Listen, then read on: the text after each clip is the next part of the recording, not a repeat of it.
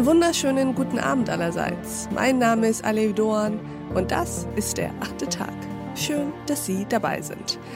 Gendern oder nicht gendern, das ist hier die Frage. Und das ist auch die Frage hier bei uns heute im achten Tag. Es gibt vermutlich wenige Fragen, die sich derart aufgeladen haben in den vergangenen Jahren, aufgeladen auf politischer, gesellschaftlicher und kultureller Ebene. Wie gendern? Darüber sprechen wir mit einer Frau, die gewissermaßen für die linken progressiven Strömungen in Deutschland spricht. Herzlich willkommen im achten Tag, Ulrike Winkelmann. Ja, vielen Dank und hallo. Frau Winkelmann, würden Sie sich uns mal kurz vorstellen? Ja, gern. Mein Name ist Ulrike Winkelmann. Ich bin eine von zwei Chefredakteurinnen der Taz, die Tageszeitung. Bin im Amt seit einem Jahr und drei Monaten inzwischen, war vorher sechs Jahre beim Deutschlandfunk in Köln und davor aber lange Jahre bei der Taz und kenne den Laden daher schon sehr lange, sehr gut. Ob ich tatsächlich für alle linken Strömungen des Landes spreche, darüber bin ich mir nicht ganz sicher. Aber für ein paar. Sicherlich das, ja. Wir wollen mit Ihnen heute über das Gendern sprechen und auch nachdenken nachdenken. Und wenn ich nachdenken sage, dann meine ich wirklich auch Ende offen. Denn das ist es ja, was Sie und ich vermutlich ähnlich sehen, nämlich dass diese Diskussion noch lange nicht ihre Antwort gefunden hat und das Ende in der Tat offen ist, oder?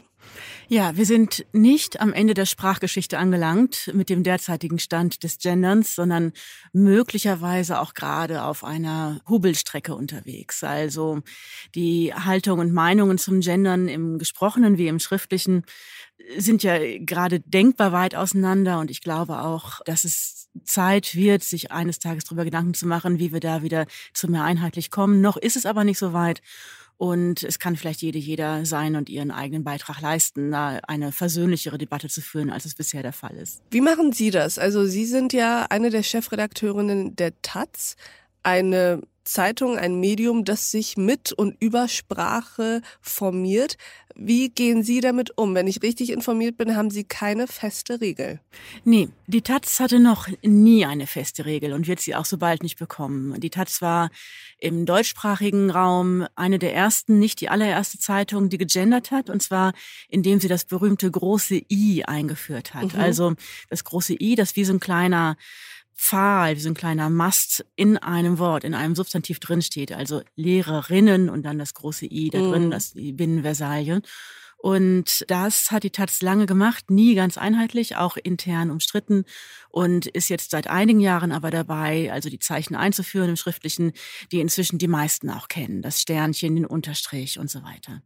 Ich glaube, dass es notwendig ist beim aktuellen Stand der Gender-Debatte, oder der Debatte übers Gendern in der Sprache zwei Ebenen erstmal zu unterscheiden. Wir brauchen eine gesamtstrategische Ebene, die da lautet, Sprachpolitik ist nur ein Teil der Gesellschaftspolitik und wir sollten sie ernst nehmen, aber nicht überhöhen. Also wir wollen keinesfalls amerikanische Verhältnisse der Gestalt, dass wir Kulturkämpfe bekommen, die einfach alle anderen auch wichtigen, möglicherweise noch wichtigeren politischen Kämpfe überdecken.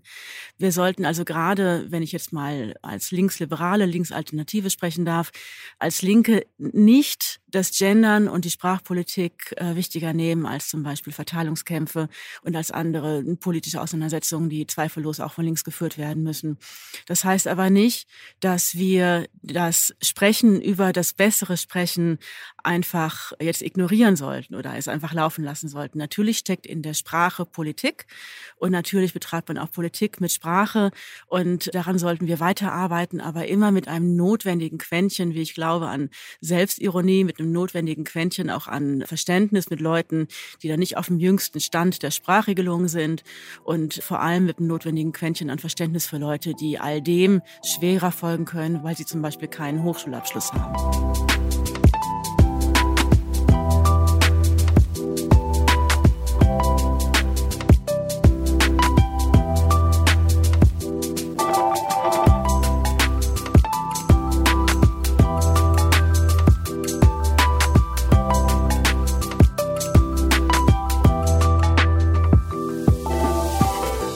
Wir sagen, man betreibt Politik mit Sprache, welche Politik betreibt dann die Taz, wenn sie so gut wie jede Form des Genderns darstellt?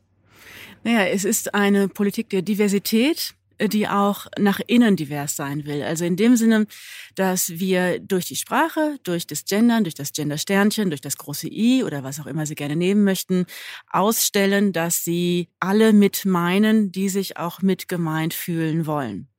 Die Zeit ist definitiv vorbei, in dem die, die sprechen, einfach behaupten können, wen und was sie meinen und alle, die es hören, sich bitte mitgemeint fühlen sollen. Also die Zeit, in der Frauen zum Beispiel, um das einfachste Beispiel zu nennen, einfach sich mitgemeint fühlen sollen und dann auch bitte dagegen keinen Widerspruch erheben sollen, wenn jemand von Journalisten und Lehrern und Ärzten spricht. Diese Zeiten sind vorbei.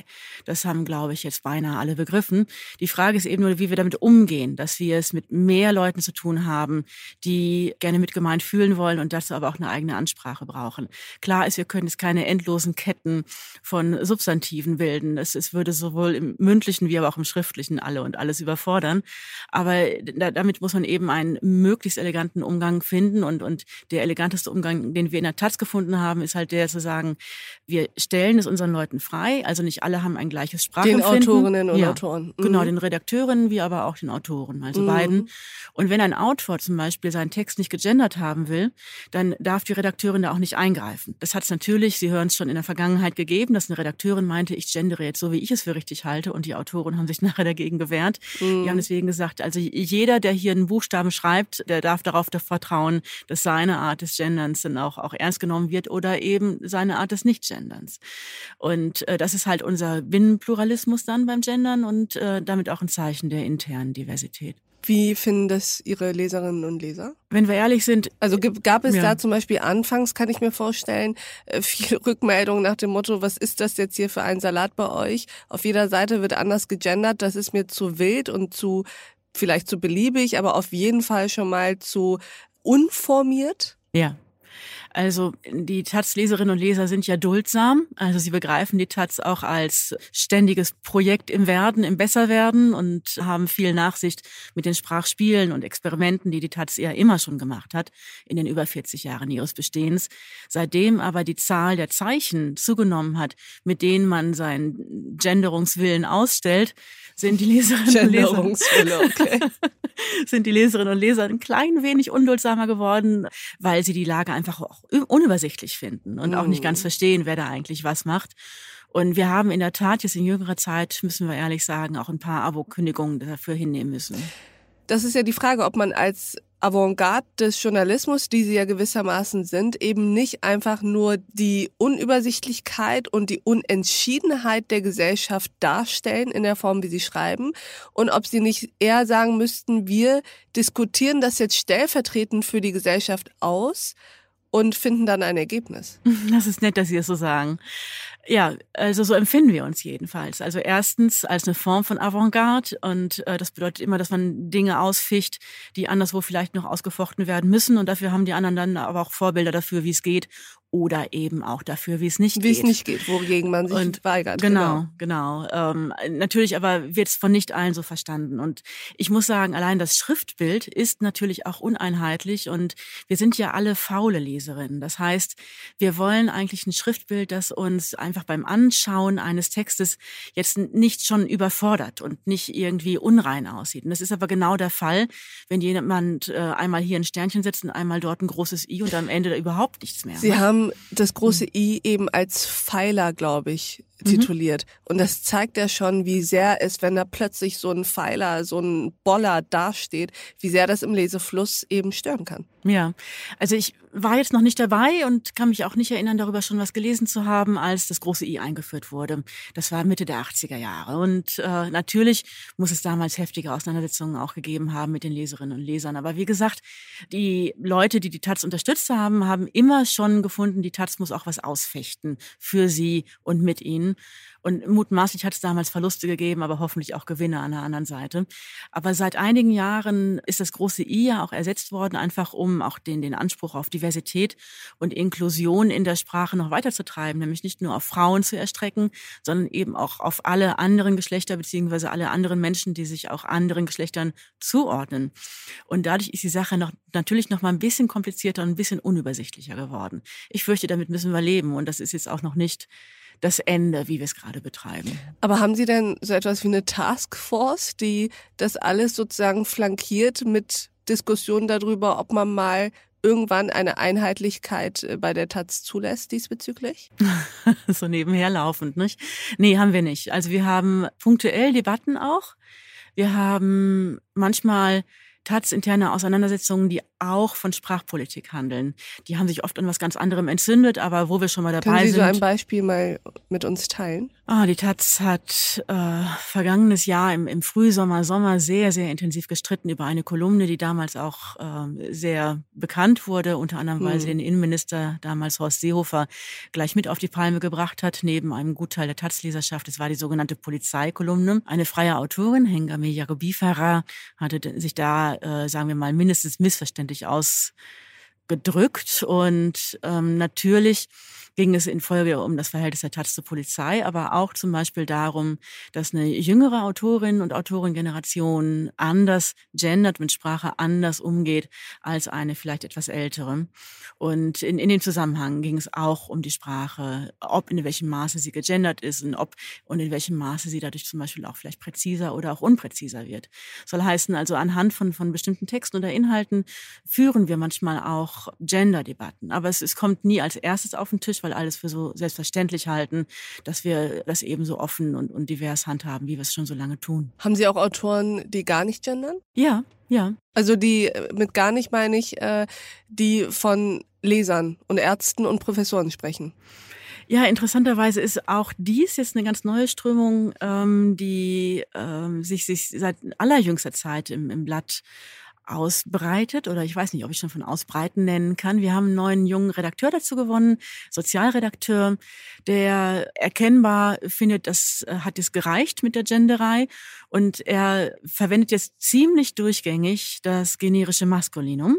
Also spricht auch da, muss man sagen, zum Beispiel von Pflegern, wo es um Verhältnisse im Krankenhaus geht und klarerweise auch sehr, sehr viele Pflegerinnen und Krankenschwestern nämlich gemeint sind. Und wenn noch dazu kommt, also es geht ja beim Text oft um mehr als nur das rein schriftliche, sondern da steht auch ein Foto dann daneben, dann stellt sich also heraus, dass äh, der Text von Jörg von Pflegern handelt. Auf dem Bild sind ungefähr 13 Krankenschwestern zu sehen und im Wesentlichen geht es um die Interessen und Belangen von, von äh, weiblichen Mitarbeiterinnen. Aber im Text steht Pflege. Ja, das hat auch schon einen kleinen Aufruhr gegeben, aber bisher ist unser neuer Redakteur da recht stur. Das ist ja interessant. Ich habe mich amüsiert, muss ich sagen. Ich, ich freue mich ja immer über Leute, die auch Lust an der Provokation haben. Mhm. Davon leben wir auch. Ich bin gespannt, wie die Sache weitergeht. Also ich bin als Chefredakteurin nicht diejenige, die ihm da reinreden wird.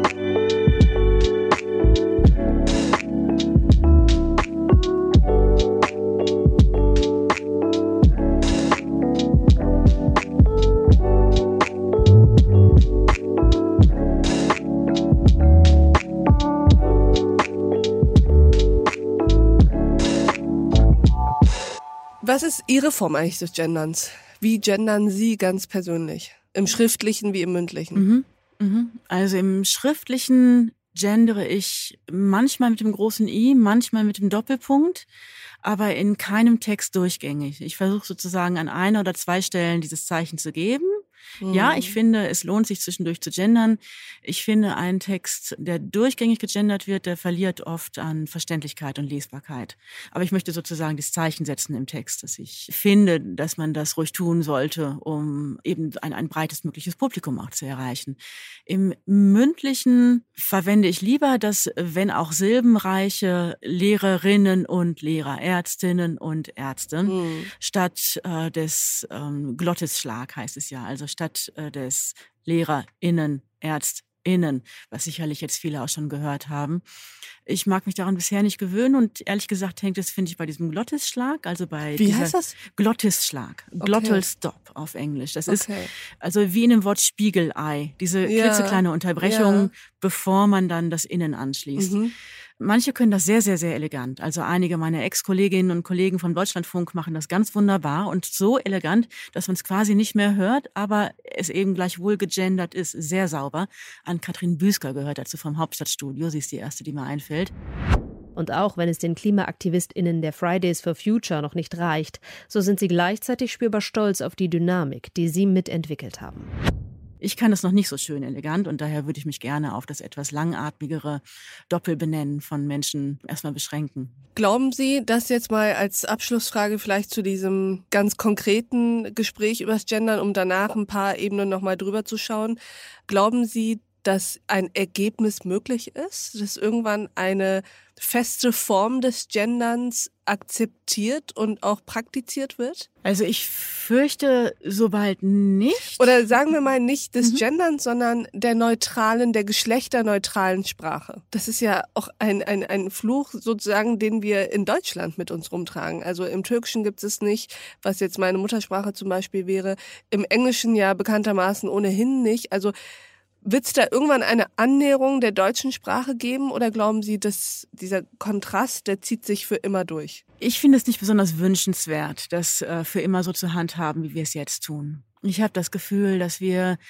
äh, da zu hohe quasi Sprachkosten äh, mit in Kauf zu nehmen haben. Kosten deshalb, weil wir zu viele Leute verlieren durch das Gendern im mündlichen, aber auch im schriftlichen.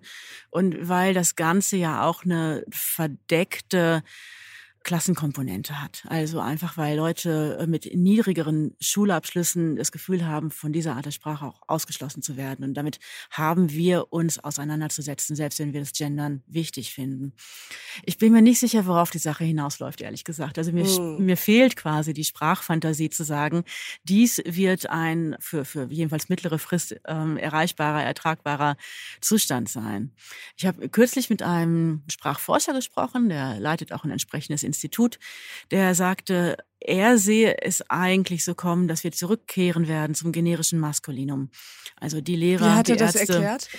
Weil er sagte, dass das Grundverständnis dessen, dass das generische Maskulinum, also ich bleibe jetzt mal bei den einfachen Formen der Substantiv im Plural, die Lehrer, die Journalisten, die Ärzte, dass dieses Grundverständnis eines sei, dass das alle Geschlechter umfasse. Also jetzt nicht nur potenzielle Frauen, sondern eben auch potenzielle Angehörige dritter Geschlechter.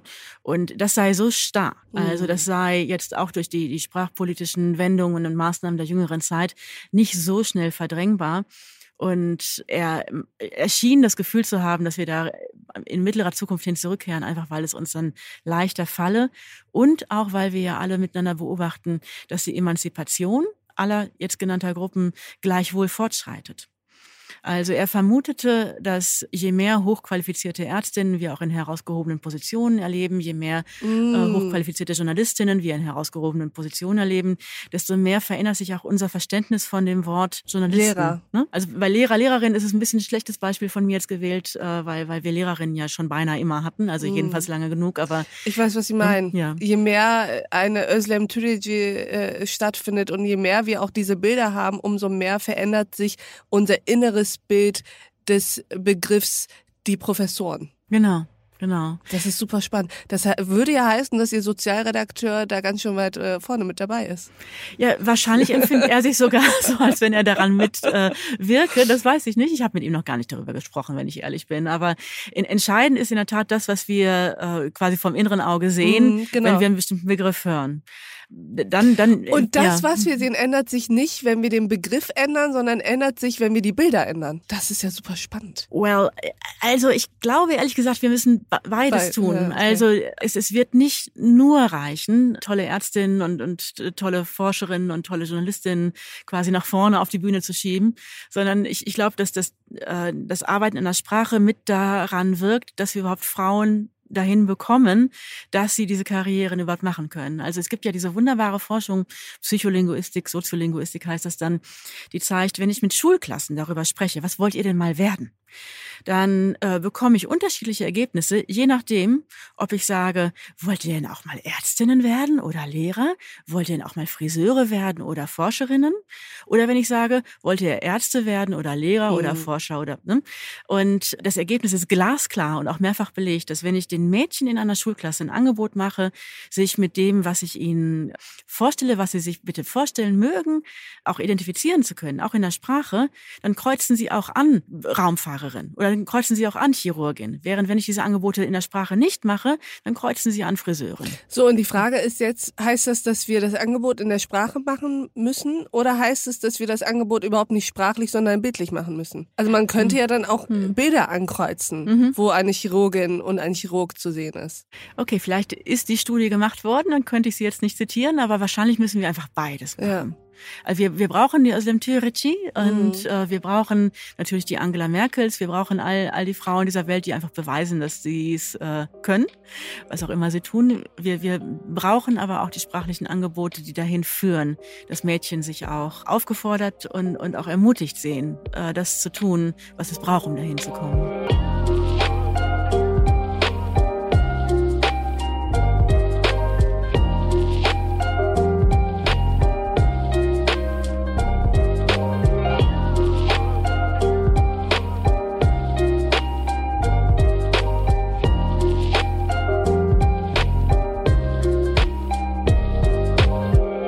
Jetzt würde ich gerne noch eine Umdrehung weiterdenken und die Frage stellen, was machen wir denn in unserer Sprache mit und für Menschen, die sich weder dem weiblichen noch dem männlichen Geschlecht zugehörig fühlen?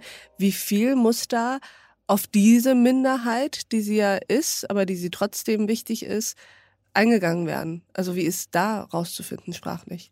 Ja, das ist für mich persönlich gerade die größte Herausforderung, ehrlich gesagt. Weil, wie gesagt, im, im Schriftlichen setze ich gerne das große I, aber das große I ist ja auch deshalb ausgemustert worden, weil sich äh, unter anderem Trans- und Intergeschlechtliche mhm. davon wiederum nicht angesprochen sehen. Ich finde aber, wir müssen an irgendeinem Punkt die sprachlichen Bemühungen, so viele Teilgruppen wie möglich zu erfassen, auch begrenzen. Da, da zählen einfach Faktoren auch wie Sprachökonomie, im Sinne von Verständlichkeit ja. und, und notwendiger Knappheit und Präzision. Mein Vorschlag wäre, auch dies in, in jedem Beitrag, in jedem Text vielleicht einmal zu tun, aber dass niemand verlange, dass es durchgängig getan werde. Wie würde man das dann tun? Mit dem Sternchen oder wie? Zum Beispiel. Hm. Also auch der Doppelpunkt, der, der will ja eigentlich, der Doppelpunkt in dem Substantiv möchte ja diese kurze Pause auch verdeutlichen, von der dann auch Angehörige anderer Geschlechter sich, sich äh, angesprochen mitgenommen fühlen sollen. All dies können wir ja ohnehin immer nur hilfsweise darstellen. Das sind ja alles nur Andeutungen. Das sind ja alles immer nur Bitten, sich verstanden zu fühlen und aufgerufen zu fühlen.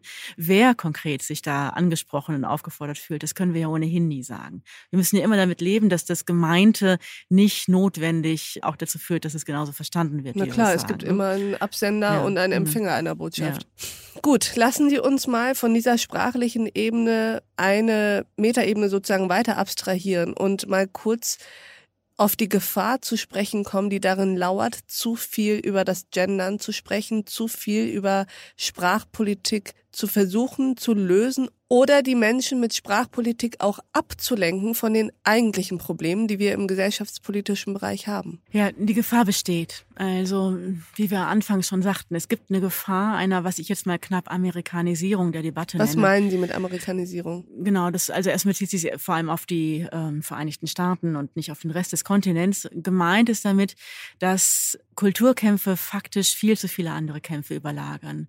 Gemeint ist damit, dass man dann auch äh, den äh, im amerikanischen Fall den Republikanern und ähm, noch, noch weit radikaler gesonnenen Kräften immer einen Hebel in die Hand gibt, gegen äh, linke, gegen fortschrittliche äh, Politik auch äh, zu polemisieren und, und dadurch andere wichtige politische Inhalte schlichtweg einfach nicht mehr vorkommen zu lassen. Das englische Wort dafür heißt Wedge Issue, also ein, ein Thema-Issue als äh, Spaltungskeil, mm. ne? ein, ein, ein Thema, mit dem ich Gesellschaft spalte nicht ganz ohne Not, das wäre falsch gesagt, aber eben und, äh, in, in einer Weise, dass ich Verständnis, das an anderen Stellen notwendig wäre, dadurch auch verhindere oder, oder sogar vernichte. Also die Kulturkämpfe in den USA werden so geführt, dass das ähm, zum Beispiel jetzt Joe Biden mit seiner ja insgesamt sehr begrüßenswerten Agenda, wie ich finde, an manchen Stellen gar nicht vorkommt, weil quasi alle nur über Kulturkampf, also über sogenannte Woke-Themen nicht, äh, mm. sprechen und sprechen wollen. Das, das sollte sich äh, hier niemand niemand gefallen lassen. Die Gefahr besteht natürlich, weil, weil ich, ich sehe es ja auch an den Kommentaren, ich, ich sehe es an Kolumnen ähm, von, von Autoren und Autorinnen, die, die scheinbar auch seit geraumer Zeit kein anderes Thema mehr kennen als die Sprachgewohnheiten anderer Leute. Und äh, ich hoffe zum Beispiel, dass dieselben klugen Leute jetzt auch mehr Zeit finden, zum Beispiel anhand des Koalitionsvertrags darüber nachzudenken, ob es nicht doch sinnvoll gewesen wäre, andere Formen von Besteuerung einzuführen, ob es nicht doch sinnvoll gewesen wäre, weitergehende Reformen im Gesundheitswesen einzurühren, ob es nicht doch sinnvoll gewesen wäre, nochmal vertieft über Arbeitsmarktreformen nachzudenken, solche Dinge, statt nur darüber zu schwätzen, über wessen Gendersternchen oder äh, wessen Glottelstop, also wessen Glotteschlag mhm. ähm, äh, man sich noch aufregen könnte. Also ich, mhm. ich kann den Leuten natürlich nicht in ihr Metier reden, aber es ist ein bisschen peinlich, mit äh, welcher äh, genussvollen Ausführlichkeit sich also gerade etwas in die Jahre gekommene ältere Kolumnisten, hier ist das Maskulinum angebracht, äh, über solche Dinge erregen mögen und nicht über andere Themen. Ich habe als Taz-Redakteurin und Chefredakteurin nicht die Absicht, mich darauf dauerhaft einzulassen, vielleicht so rum. Wie sehr müssen Sie da auch mit Ihren eigenen Leuten ins Gericht gehen, dass eben nicht diese, ich sag mal, diese Vogue-Bubble als der einzige intellektuelle Ort ist, in dem sozusagen über gewisse Themen gesprochen und geschrieben wird und dass man mehr versucht, die Leute anzusprechen, auch wirklich anzusprechen, die jetzt mit dem Gender nichts zu viel zu tun haben, aber trotzdem eigentlich welche sind, für die die Taz sprechen will? Das ist auf jeden Fall eine Aufgabe der Taz, diese Vogue-Bubble zu durchbrechen. Ja, ist auf jeden Fall eine Aufgabe auch von mir dafür zu sorgen, dass die in der Regel ja jüngeren Kollegen und Kolleginnen nicht zu sehr in diesen Themen gefangen bleiben. Also jetzt nur ein Beispiel. Ähm, ich ermutige die Kolleginnen und Kollegen, die sehr viel über die Woken-Themen berichten und darüber auch schreiben, immer sich auch um, um andere Themen mitzukümmern. Ich ermutige sie, zum Beispiel evidenzbasiert zu arbeiten, also mit Studien zu argumentieren, zu gucken, was ist denn Stand der Forschung zu bestimmten Themen, bevor ich äh, jetzt meine eigene bereits bekannte Meinung einfach zum zweiten, dritten oder auch achtzehnten Mal aufschreibe. Und ähm, ich glaube, dass die Taz einerseits immer davon gelebt hat, dass äh, bei ihr auch, auch jüngere Leute anfangen, die einfach mit bestimmten Ideen auch von der Uni kommen und das unbedingt in der Taz auch nochmal ventilieren wollen und, und damit auch einen großen Auftritt haben wollen. Wir profitieren in der Taz aber auch davon, dass es immer auch einen ganzen Anteil von Kollegen und Kolleginnen gibt, die sagen, ja, ich war vor 20 Jahren mindestens so super schlau wie du, aber jetzt interessiere dich doch auch mal hier für Folgendes. Und natürlich haben wir es äh, beim Thema Woke-Themen mit einer neuen Form von sozialer Bewegung zu tun. Und das ist quasi unser Thema, unser Taz-Thema. Ich glaube, wir sollten es auch als äh, solches, also als soziales Bewegungsthema mit anerkennen. Natürlich aber sind wir alle gut bedient, wenn wir uns mit mehr als einem Thema befassen. Also wird auch die Taz so wie wir alle hoffentlich versuchen, diesen Spagat hinzubekommen zwischen dem, was zu kommen scheint und dem, was im Moment noch ist. Liebe Ulrike Winkelmann, vielen Dank, dass Sie bei uns im achten Tag waren. Ja, vielen Dank, dass ich hier sein durfte. Das war schön. Fand ich auch. Und ich danke auch Ihnen, liebe Hörerinnen und Hörer, fürs Mithören und Mitdenken. Und ich würde mich freuen, wenn wir uns im nächsten achten Tag wieder begegnen. Bis dahin, auf sehr, sehr bald. Ihre Alef Doan.